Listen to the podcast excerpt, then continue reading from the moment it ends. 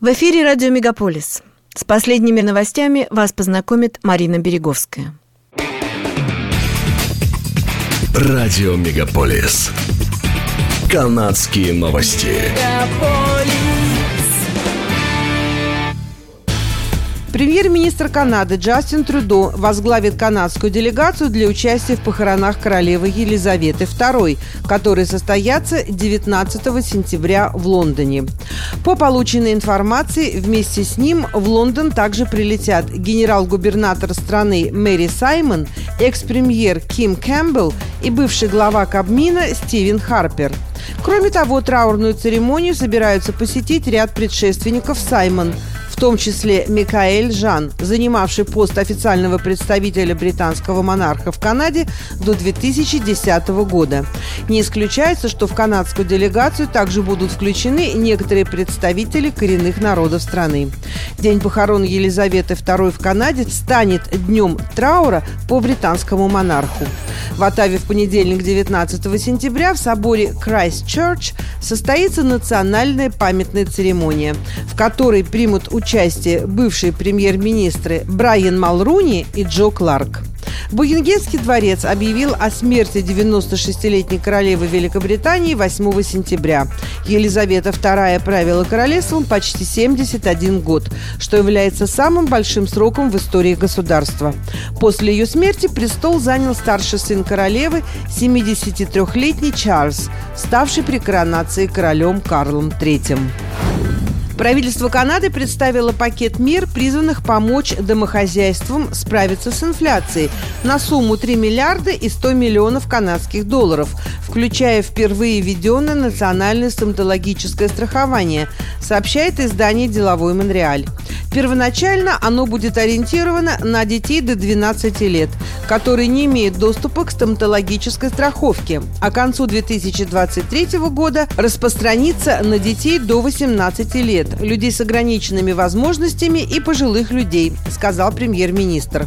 В конечном итоге национальное стоматологическое страхование должно быть доступно всем семьям, зарабатывающим менее 90 тысяч канадских долларов в год. Премьер-министр Джастин Трюдо также объявил о введении шестимесячного потребительского налогового кредита и единовременной надбавки к жилищному пособию для малообеспеченных арендаторов. Прогрессивно-консервативное правительство Онтарио предупреждает пациентов больниц, что вскоре им, возможно, придется ежедневно оплачивать пребывание в больнице, если они откажутся покидать медицинское учреждение после заключения врача о выписке. Новые правила, которые должны вступить в силу 21 сентября, позволят провинции выписывать пациентов, нуждающихся в поддерживающей медицинской помощи из больницы Онтарио, освобождая места для более тяжелых пациентов.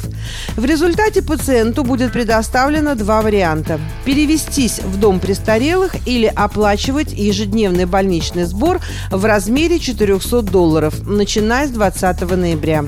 В настоящее время пациенты, требующие неотложной неотложной помощи в среднем ожидают 20 часов из-за нехватки коек и персонала в отделениях больниц.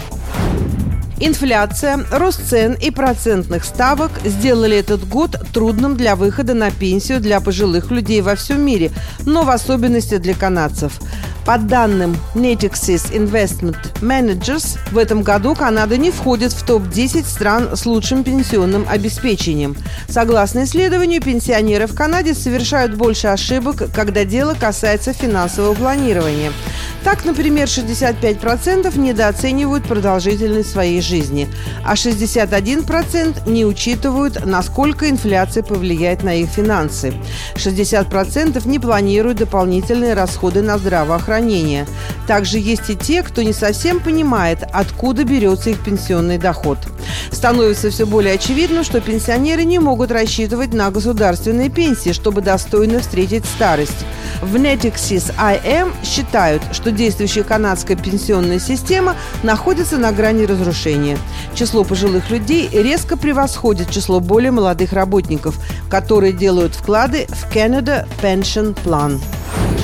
Торонто планирует привлечь частные охранные компании для патрулирования парков и контроля над созданием незаконных лагерей, а также для предотвращения преступной деятельности.